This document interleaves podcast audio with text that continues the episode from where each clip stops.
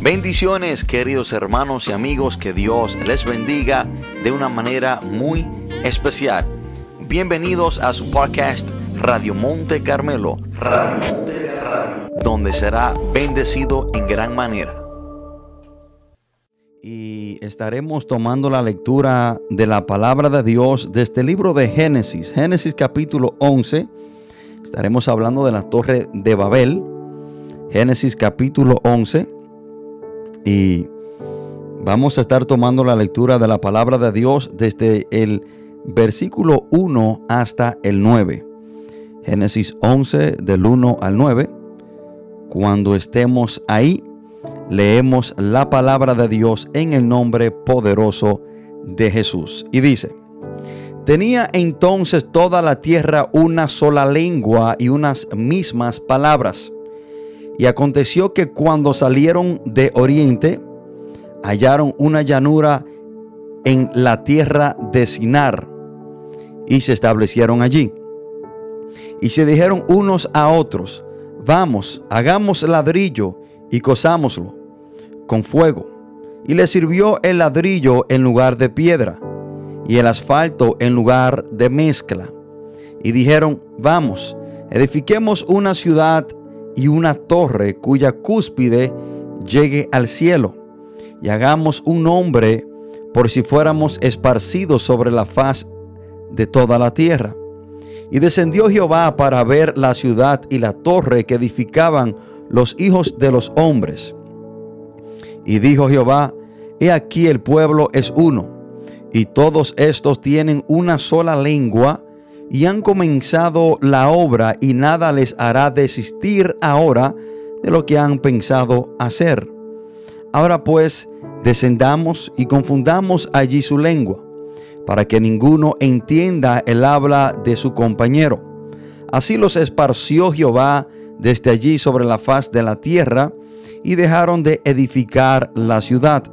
Pero esto fue llamado por esto, perdón, fue llamado el nombre de ella Babel, porque allí confundió Jehová el lenguaje de toda la tierra y desde allí los esparció sobre la faz de la tierra.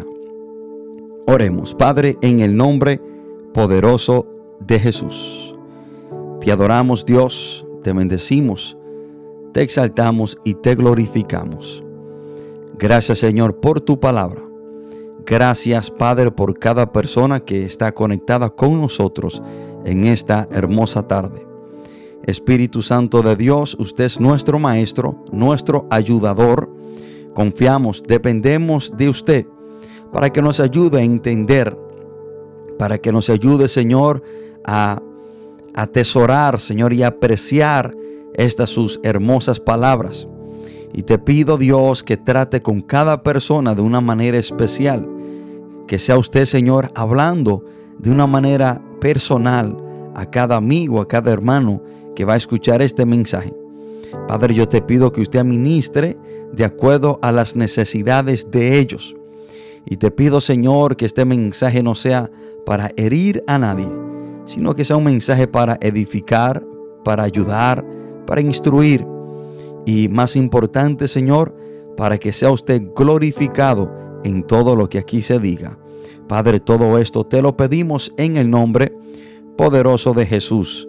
Amén y amén. Hermanos, hoy quiero compartir este mensaje bajo el título Lo que es de Dios permanece. Lo que es de Dios permanece. Si hay algo, hermano, que nos librará de muchos sinsabores, de muchos disgustos, de mucho trabajo y esfuerzo en vano, es saber que lo que es de Dios permanece, pero lo que no es de Dios no permanece, se desvanece, es pasajero y de ninguna manera va a permanecer. Y quizás hay personas que se preguntan por qué. ¿Por qué lo de Dios permanece y por qué lo de Dios no permanece? Bueno, hermano, debemos de saber que Dios respalda lo que proviene de parte de Él. Dios respalda lo que está dentro de su voluntad. Pero también debemos de saber que Dios no respalda nada que no proceda de Él, ni que vaya en contra de su palabra o su voluntad. Nunca jamás, escuchen esto, nunca jamás espere el respaldo de Dios para hacer algo que Dios no está de acuerdo, para hacer algo que está contra de la voluntad de Dios y contra de su palabra. Y también nunca espere el respaldo de Dios para hacer algo que está fuera del tiempo de Dios. Muy importante saber. Hermano, muchas veces nosotros queremos encajar a Dios en nuestro tiempo, en nuestro horario, en nuestro programa, pero debe de ser totalmente lo contrario. Nosotros debemos de encajar y nosotros debemos, hermano, de entrar en el programa y en el tiempo de Dios. Ahora, hermano, si Dios respaldaría tales cosas, si Dios respalda algo de lo cual está fuera de su voluntad, está contra su palabra, entonces Dios estuviera contradiciendo y eso es imposible de que pase. Incluso, hermanos, tampoco espere el respaldo de Dios. Aunque lo que usted vaya a hacer o está haciendo es para la iglesia o para la obra de Dios. Y si eso no está dentro de la voluntad de Dios, si eso no está dentro del tiempo de Dios, aunque lo que usted vaya a hacer o esté, o esté haciendo sea para la obra de Dios o para la iglesia, hermano, si Dios no lo ha enviado a hacer y también si sus intenciones son las incorrectas, tampoco puede usted esperar el respaldo de Dios y mucho menos pensar que eso va a permanecer. Quiero darle un ejemplo. Yo no sé si ustedes quizás conduciendo por ahí han visto varias iglesias cerradas, varios templos que ya han sido cerrados. Y nos preguntamos, bueno, pero ¿por qué esa iglesia fue cerrada? ¿Por qué no permaneció? Bueno, una muy buena razón es que quizás ese templo, esa iglesia no permaneció porque no estaba dentro de la voluntad de Dios. Quizás, hermano, esa iglesia se levantó fuera de la orden de Dios. O quizás la persona que establecieron esa iglesia no fueron llamadas por Dios. Y ya sabiendo que esa iglesia, ese templo no fue levantado bajo la voluntad perfecta de Dios, no tuvo el respaldo de Dios, por ende terminó cerrada. Y también debemos de saber, hermanos, que cuando la obra de Dios la pretenden hacer hombres engañadores, fraudulentos, egoístas, sedientos de poder y fama, hombres amadores de sí mismos más que de Dios, hombres con motivaciones malas, esa obra no encontrará el respaldo de Dios, por ende no va a permanecer. Porque si esa obra, esa iglesia, hubiese tenido el respaldo de Dios, no hubiese demonio, no hubiese voluntad humana, no hubiese hombre, no hubiese propósito terrenal que pueda detener la obra de Dios. O sea, que cuando vemos, hermano, que algo es la voluntad de Dios, permanece contra vientos, contra marea, contra los planes y los propósitos del mismo diablo.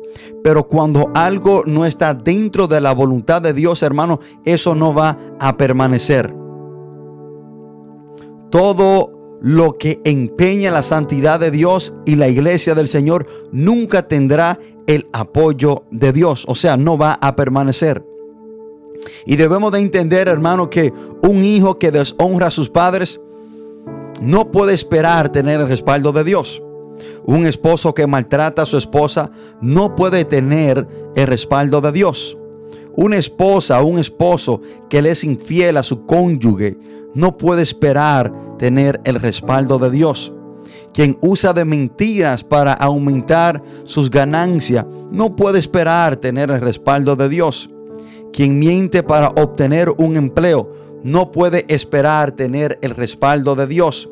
Quien tenga que mentir para un viaje no puede esperar el respaldo de Dios. Hermanos, De ahí es que le digo a los hermanos en mi iglesia que si usted algún día tiene un familiar que está en un viaje ilegal, nunca jamás me pida oración para que ore por ese viaje ilegal. nunca lo haré.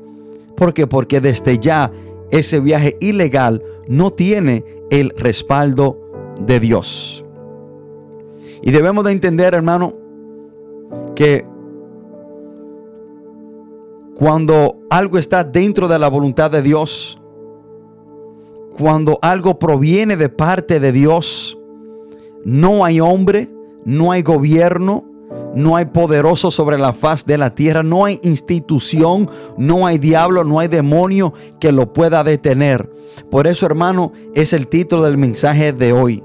Lo que es de Dios permanece, pero lo que no es de Dios no permanece. Notemos estos próximos textos bíblicos que nos enseñan, hermano, que lo que es de Dios permanece. Escuchen esto, y nadie ni nada se puede levantar contra Dios y su perfecta y poderosa voluntad. Isaías 14, 27, miren lo que dice la palabra. Porque Jehová de los ejércitos lo ha determinado.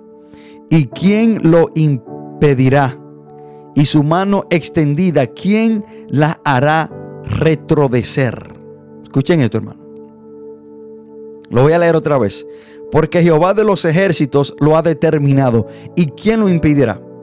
Hermano, ¿quién puede impedir lo que Dios determina? ¿Quién puede impedir lo que es de Dios?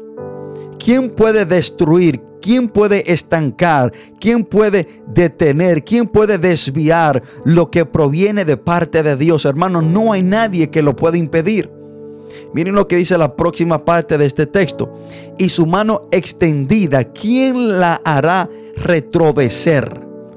Hermano, cuando Dios determina algo, cuando algo proviene de parte de Dios, hermano, ¿quién puede hacer que la mano de Dios retroceda? ¿Quién tiene el poder, la autoridad o el dominio para impedir lo que Dios ha determinado o lo que Dios está haciendo? Absolutamente nadie. Hermano, Satanás es una creación de Dios. Hay muchas personas que tienen un concepto totalmente errado.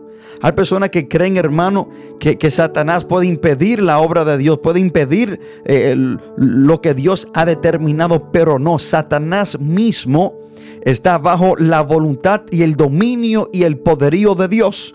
Hermano, lo que Satanás hace, lo hace bajo el permiso de Dios. Dios es soberano. Tenemos que entender eso, hermano. Hay muchas personas que le dan más autoridad y más poder al diablo de lo que él se merece o de lo que él tiene. Le quiero dar un ejemplo. Job capítulo 1, versículo 12. Cuando Dios le dice a Satanás que si él ha visto a su siervo Job que es fiel, bueno, Satanás le dice, bueno, Job te es fiel porque tú lo has bendecido, has puesto un cerco sobre él y su familia. Y él le dice, bueno, quítale todo lo que tienes para que tú veas cómo él te va a maldecir. Dios, hermano, le da permiso a Satanás. Le dice, ok, quítale lo que él tiene, pero no toque su vida. O sea, que Satanás no puede hacer absolutamente nada sin Dios otorgarle permiso. O sea, hermano, que Satanás no puede detener lo que es de Dios.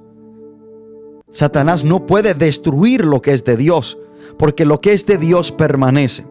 Otro texto bíblico sobre el poderío y la soberanía de Dios está en Isaías 43:13. Miren lo que dice. Aún antes que hubiera día, yo era, y no hay quien de mi mano libre. Lo que hago yo, ¿quién lo estorbará? Este texto lo dice de una manera muy fácil de, entender. Dios dice, lo que yo hago, ¿quién lo estorba? Cuando soy yo que hago algo, ¿qué hombre, qué mujer, qué, qué espíritu puede estorbarlo? O sea, en cierta manera, hermanos, vemos que lo que es de Dios permanece. Ahora, ¿Por qué le comparto la historia, la, perdón, la historia de la Torre de Babel? Bueno, hermano, la historia de la Torre de Babel es un perfecto ejemplo de que cuando algo no proviene de Dios, de que cuando algo está fuera de la voluntad de Dios, de que cuando algo está fuera de lo que Dios ha determinado, ha decretado, no va a permanecer. Hermano, la torre de Babel fue un esfuerzo, fue un trabajo en vano, porque no permaneció. Esa torre, hermano, no se culminó, no se terminó. El trabajo de los postdiluvianos de Nimrod y, y, todos los ciudadanos de, de la llanura de Sinar fue en balde. Esa torre, hermano, se hizo fuera de la voluntad, fuera del propósito de Dios. Por ende, Dios confundió el lenguaje de todos y eso no se terminó. No pudo permanecer. Porque lo que es de Dios permanece y lo que no es de Dios, hermano, no permanece. Hermanos, en el libro más, el libro más perseguido, y, y quiero darte tres ejemplos de que cuando algo es de Dios permanece, no importa lo que el hombre o el diablo quiera hacer. Primeramente quiero hablarte de la Biblia. Hermano, el libro más perseguido y odiado por muchos en el mundo entero es la Biblia. Muchos hombres, hermano, murieron y fueron odiados por el simple hecho de que ellos fueron los partícipes de traducir la Biblia y ponerla en las manos de muchos hoy en día. Y quiero darte el ejemplo de un hombre llamado John Wycliffe, que fue el primer en traducir la Biblia completa en inglés. Hermano, este hombre era odiado por Roma, por el papado. Miren esto. En el 1391, antes de que se completara la traducción de la Biblia, se presentó un proyecto de ley ante dentro del papado para prohibir la Biblia en inglés y, encarcelar a cualquier persona que poseyera una copia de ella. Escuchen esto, hermano. El papado en el 1391 trató de, bueno, eh, presentaron una ley de que cualquier persona que tuviera en su posesión una Biblia fuese encarcelado. Y este hombre, John Wycliffe, fue tan odiado que en el 1427 el Papa Martín el V ordenó que los huesos de John Wycliffe fueran sacados de la tumba y quemados y echados en las aguas después de 40 años de muerto. Escuchen esto, hermano. El papado no quería que nadie tuviera una Biblia en sus manos. Prohibieron que el que la tuviera fuese encarcelado y odiaron a este hombre llamado John Wycliffe porque él se propuso traducir la Biblia por completo y que todo el mundo pudiera tener una. Tan odiado por el papado que el Papa Martín el V en el 1427, después que John Wycliffe tenía, hermano, 40 años de muerto, el odio de este Papa hacia John Wycliffe era tan grande por él ser el causante de que la persona tuviera Biblia en sus manos, que mandó a sacar sus huesos de la tumba y lo quemaron y lo mandó a esparcir sobre las aguas. Hermano, muchos reyes, muchos reinos, muchos religiosos intentaron exterminar la Biblia y desaparecerla. De ahí, hermano, que muchos hombres murieron por hacerse partícipe de la traducción de la Biblia, por, por, por luchar para que cual, toda la persona pudieran tener una Biblia. Reinos, reyes, imperios prohibieron la Biblia. Trataron de, de impedir la imprenta de la Biblia.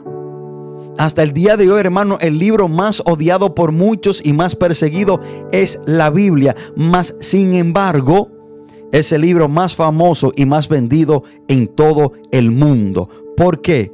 Porque la Porque la Biblia es la palabra de Dios y la palabra de Dios y lo que es de Dios permanece contra todo propósito humano y diabólico. ¿Por qué no han podido exterminar la Biblia? Porque la Biblia es la palabra de Dios.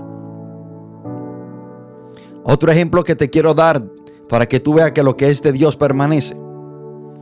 Recordemos, hermanos, que la existencia del cristianismo, de la iglesia de Cristo, por más de 21 siglos, ha demostrado que le pertenecemos a Cristo y que somos del Señor.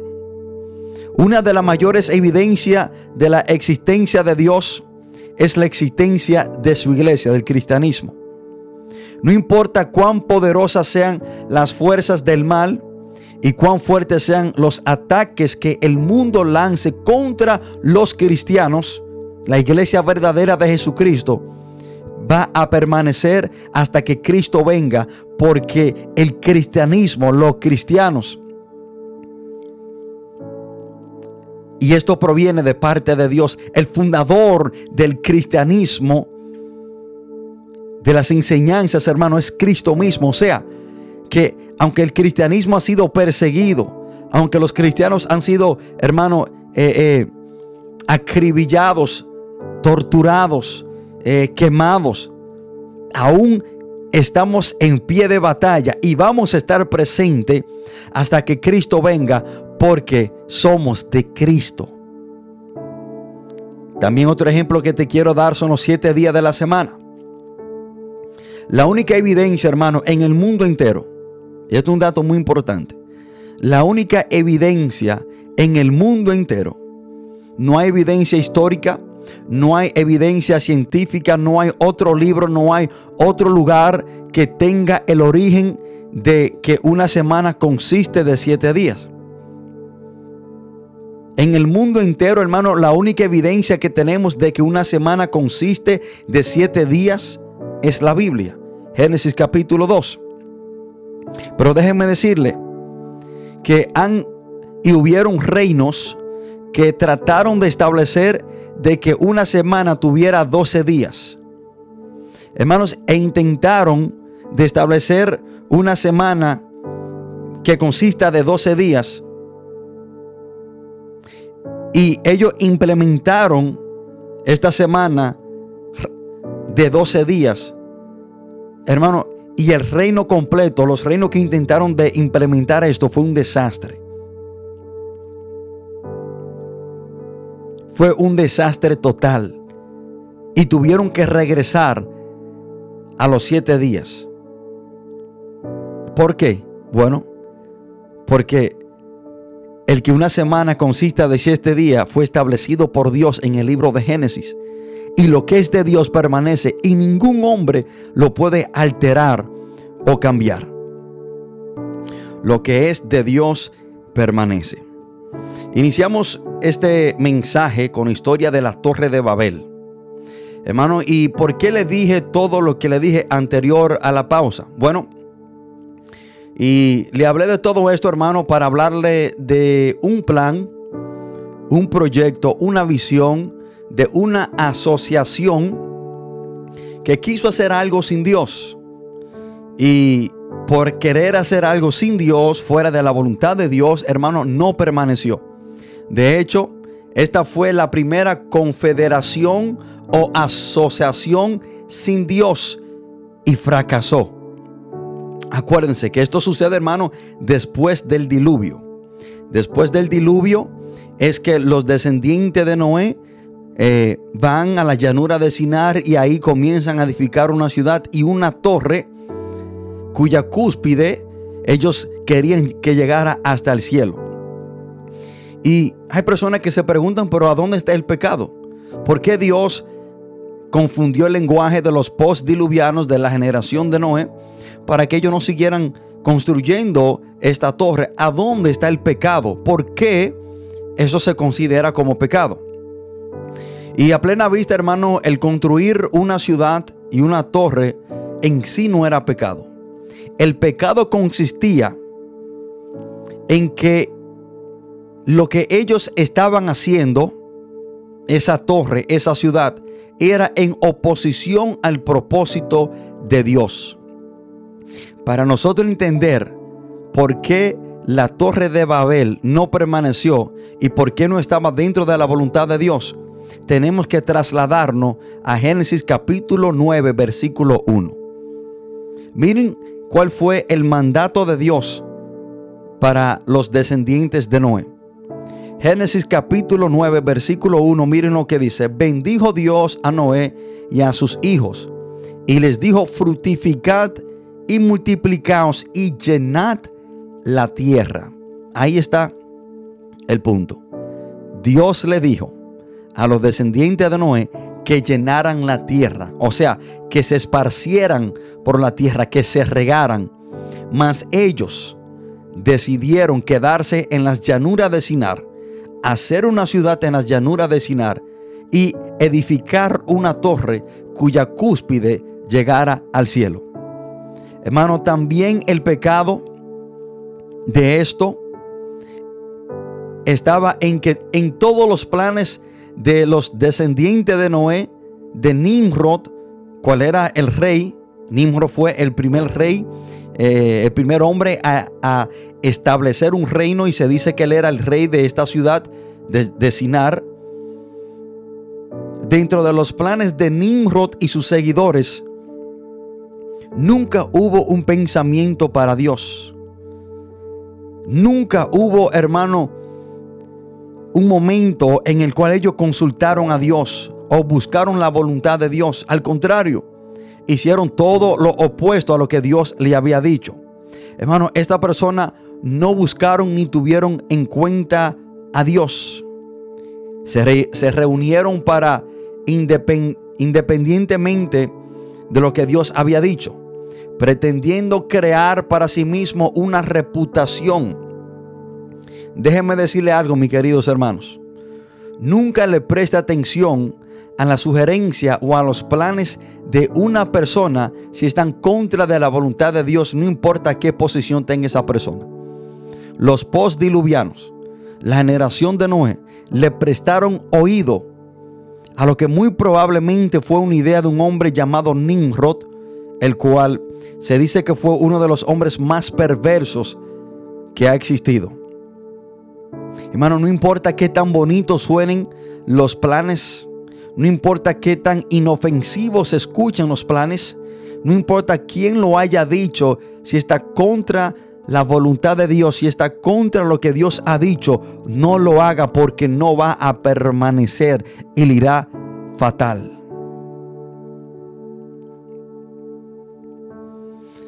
algo, algo que a mí me impacta mucho.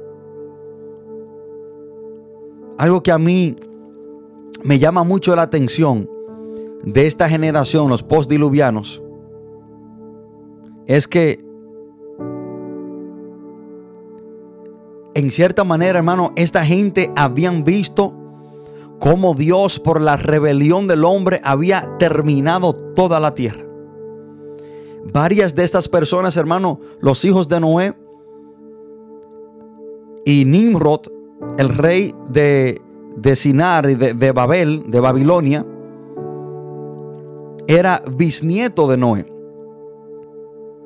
O sea que su padre Cus, que era hijo de Cam, y Cam era hijo de Noé, aquel hijo que Noé maldició, maldijo, perdón, por verlo desnudo, Hermanos, estas personas vieron como Dios por la rebelión acabó toda la tierra. Estas personas experimentaron, vieron a primera mano cuál es la consecuencia del hombre de rebelarse contra Dios.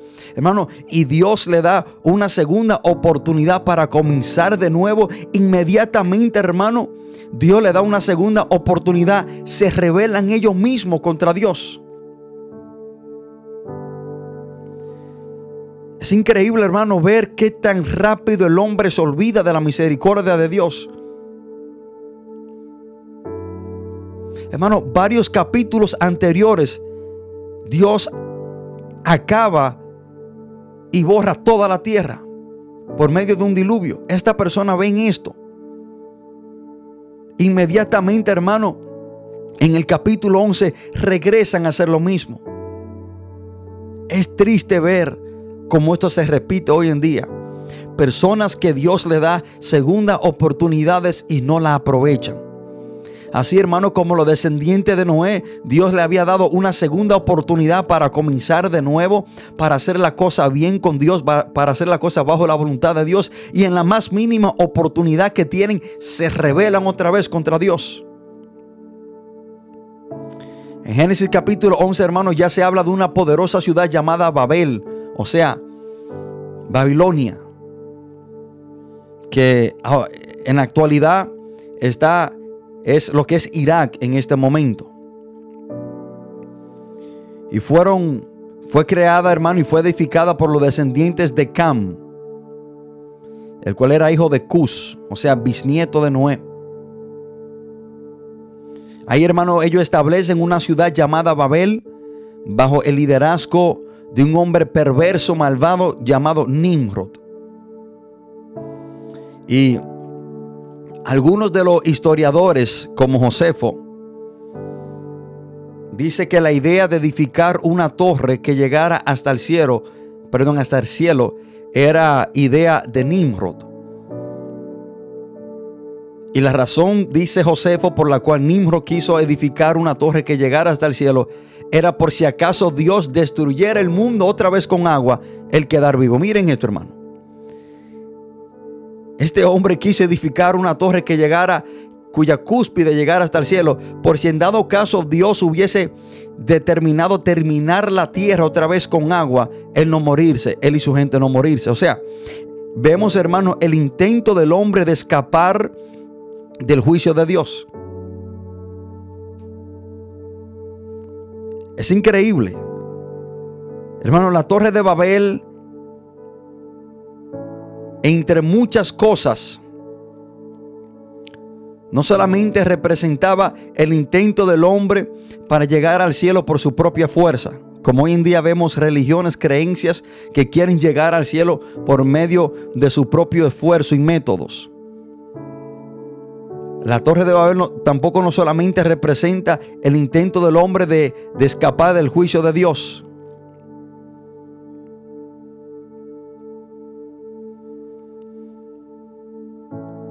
La torre de Babel también, hermanos, representa rebeldía. La torre de Babel, hermanos, representa eh, el hombre queriendo hacer las cosas a su manera, a su tiempo y a su forma.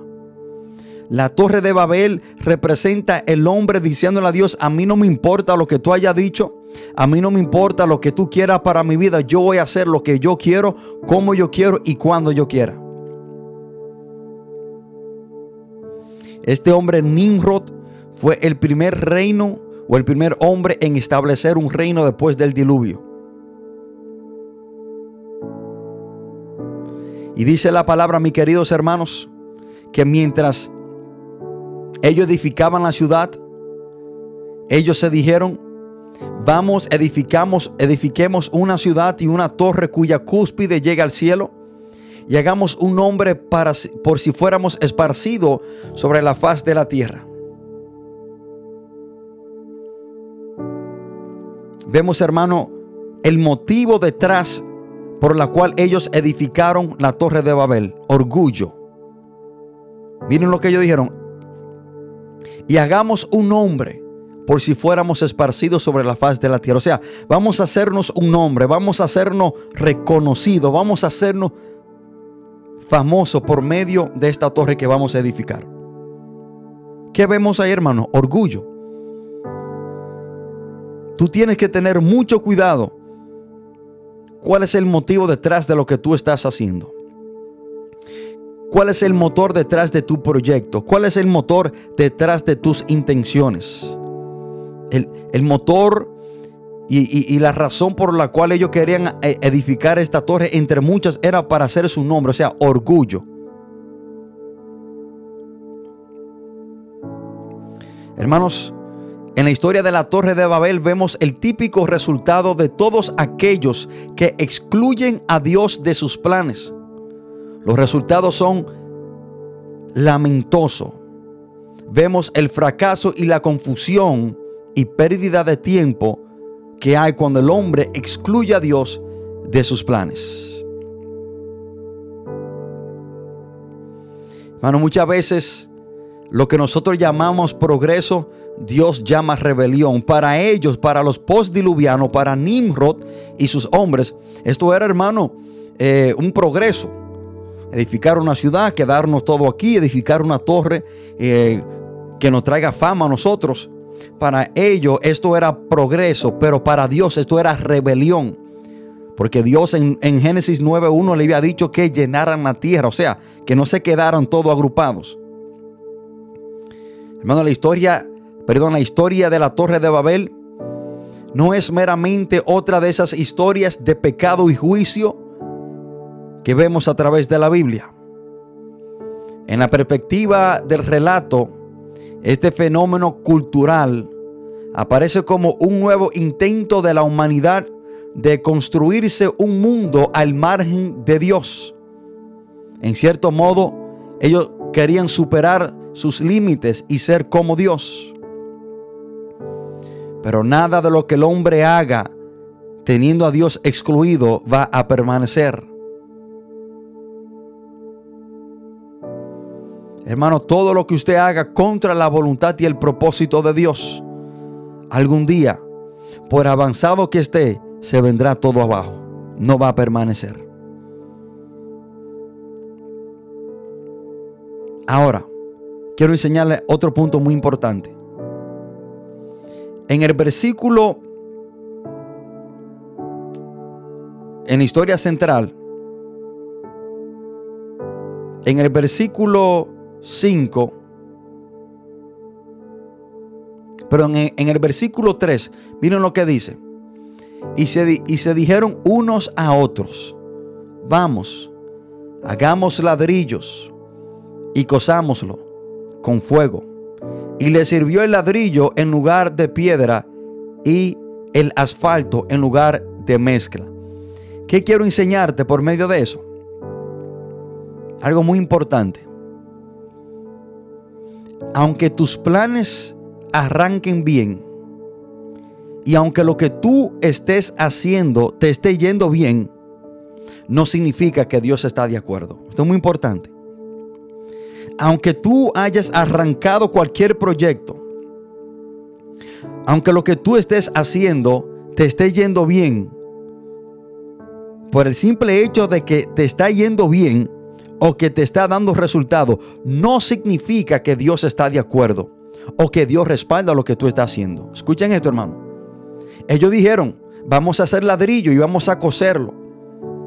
Y dice la palabra que el ladrillo le dio resultado en vez de piedra. O sea, que le salió bien la idea.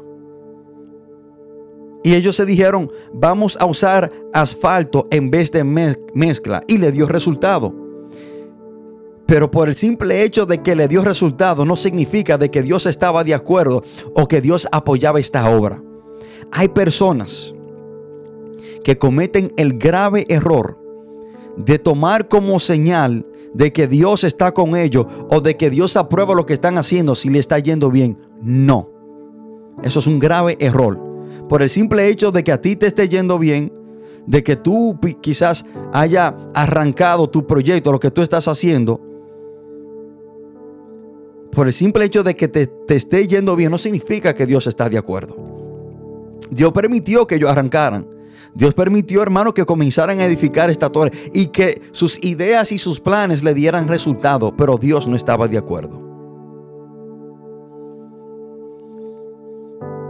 Mientras yo estudiaba esta historia, hermano, y preparaba este mensaje, algo me llamó mucho la atención y algo resaltó en este versículo bíblico. Y lo que a mí me llamó la atención, hermano, que los ladrillos que ellos cosieron con fuego, que le dio resultado, es impactante ver que lo mismo que ellos usaron para rebelarse contra Dios en el libro de Génesis, fue lo mismo que el faraón usó para esclavizarlo. Escuchen esto, hermano. Ellos inventaron hacer el ladrillo y le dio resultado. Mas cuando caen bajo la esclavitud del faraón en Éxodo 5:7, la Biblia dice que eso era precisamente lo que ellos hacían bajo la cautividad del faraón, hacer ladrillos. Es impactante ver que lo que ellos usaron para rebelarse contra Dios fue lo que en un futuro se usó para esclavizarlo. Debemos de entender, hermano, que nosotros no podemos desaprovechar la segunda oportunidad que Dios nos da. Estos hombres, hermano, la segunda oportunidad que Dios le da de comenzar de nuevo, Dios acaba todo, le da un nuevo comenzar, hermano, y no la aprovechan. La historia de Babel, hermano, es un perfecto ejemplo de lo malagradecido que es el hombre y de qué tan rápido el hombre se olvida de la misericordia y, y la paciencia de Dios. Hermanos, hay muchas personas hoy en día que tienen una torre de Babel en su vida. Hay personas que tienen una torre de Babel en su vida. ¿Y qué representa una torre de Babel? Bueno, algo que tú estás haciendo fuera de la voluntad de Dios. Hay personas que están haciendo cosas en sus vidas que Dios no lo ha mandado a hacer. Hay personas que están haciendo cosas en su vida que están fuera de la voluntad y el propósito y el plan de Dios. Y tú, y tú tienes que preguntarte, tú tienes que ser sincero contigo mismo y preguntarte, ¿tengo yo una torre de Babel en mi vida? ¿Qué yo estoy haciendo bajo mi propio esfuerzo? Acuérdense que ellos dijeron, vamos a hacer una torre para llegar hasta el cielo. O sea, ellos querían llegar al cielo por su propio esfuerzo, por sus propios medios. ¿Qué tú estás haciendo en tu vida bajo tu propia fuerza, bajo tu propio bajo tu propia determinación, fuera de la voluntad y los planes de Dios? Es importante que tú identifiques si tienes una torre de Babel en tu vida para que no trabajes en vano, porque lo que no es de Dios no permanece. ¿Qué tuvo Dios que hacer para que la torre de Babel no permaneciera? Bueno, ahí es, hermano, que tenemos los diferentes lenguajes en, toda la humanidad. Si usted algún día se ha preguntado de dónde es que vienen los diversos eh, lenguajes, los diferentes idiomas, bueno, de aquí de la torre de Babel, ahí fue que Dios confundió el lenguaje de todos para que no se pudieran entender mientras trabajaban. Porque imagínense, ya no podían seguir trabajando. ¿Cómo yo le digo a mi compañero, pásame un ladrillo, pásame una mezcla, si no, no entendemos? ¿Qué nos enseña eso? Bueno, de que todo lo que tú hagas fuera de la voluntad, el plan y el propósito de Dios traerá confusión en tu vida y no va a permanecer. ¿Qué representa la torre de Babel? La torre de Babel, hermanos, representa orgullo. ¿Tienes tú una torre de Babel en tu vida? ¿Hay en tu vida algo que tú estás siendo motivado por el orgullo? Tienes que revisarte si es así. ¿Cómo nosotros podemos identificar si tenemos una torre de Babel en nuestra vida? Hay tres preguntas que nos podemos hacer para identificar si tenemos una torre de Babel. La primera es, ¿estás haciendo algo en tu vida que Dios no te ha mandado hacer? Hazte esa pregunta para identificar si tú tienes una torre de Babel en tu vida. Algo fuera de la voluntad de Dios. Segunda pregunta que te puedes hacer. ¿Estás tú haciendo algo en tu vida contra la voluntad de Dios? O sea, no es solamente hacer algo que Dios no te ha mandado hacer, pero también es tú hacer algo contra la voluntad de Dios. Y tercera pregunta que te puedes hacer, ¿estás tú haciendo algo en tu vida por orgullo? Lo que estás haciendo, ¿lo estás haciendo para la gloria y honra de Dios o para orgullo tuyo?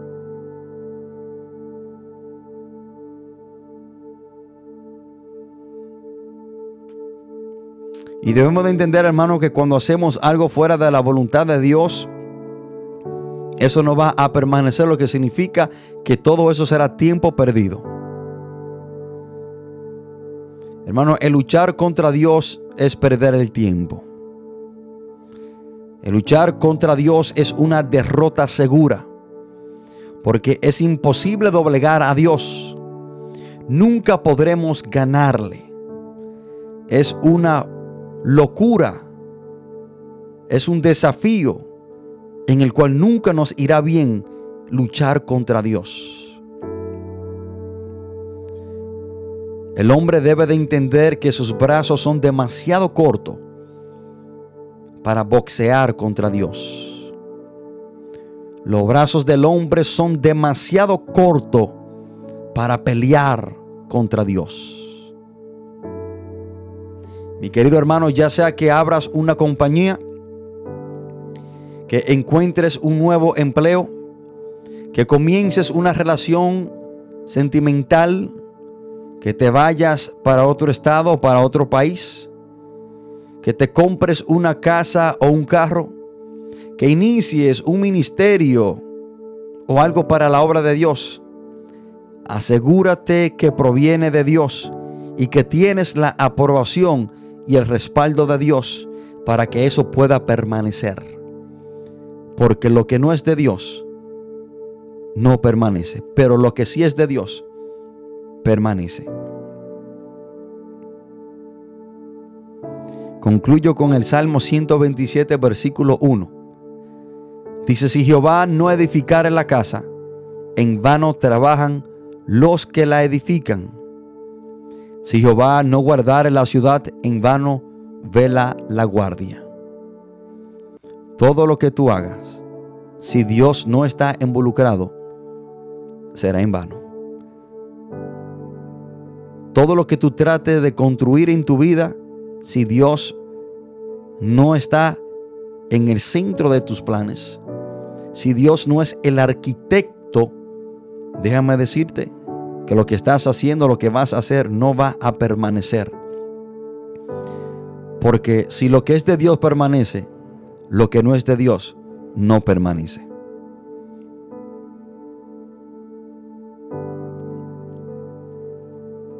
Hermanos, y quiero en este momento hacer un llamado. La palabra dice, el apóstol Juan, que el que hace la voluntad de Dios permanece para siempre. O sea, que el que es de Dios,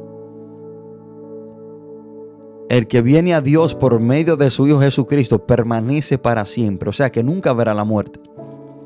Mas el que no es de Dios, no va a permanecer para siempre, sino que morirá eternamente. En este momento, para usted permanecer a Dios, para usted decir que usted es hijo de Dios, tiene que entregarle su vida a Jesús. Porque solamente por medio de nuestro Señor Jesucristo, dice la palabra en Juan 1.12, que se nos da la potestad de ser hechos hijos de Dios. O sea que si tú quieres permanecer para siempre, tú tienes que ser de Dios. Si en este momento hay una persona que quiere entregarle su vida a Jesús para pertenecer a Dios y permanecer para siempre, te invito a que le entregue tu vida a Jesucristo por medio de esta oración. Ahí donde tú estás sentado, cierra tus ojos, si puedes, y, haz esta oración de todo corazón para que le entregue tu vida a Jesucristo, así tú puedas pertenecerle y ser propiedad, ser hijo de Dios. Repite, Padre, en el nombre de Jesús, te pido perdón por todos mis pecados. Reconozco que he hecho lo malo, pero hoy me arrepiento. Señor, yo confieso que Jesús murió y resucitó al tercer día y está sentado a la diestra de Dios. Y que por medio de Jesús hoy soy perdonado. Y que por medio de Jesús hoy heredo la vida eterna. Jesucristo Hoy te recibo como mi único y suficiente Salvador, confiando en ti, Señor, la salvación de mi alma y vida eterna. Padre, todo esto te lo pedimos en el nombre poderoso de Jesús. Amén y amén.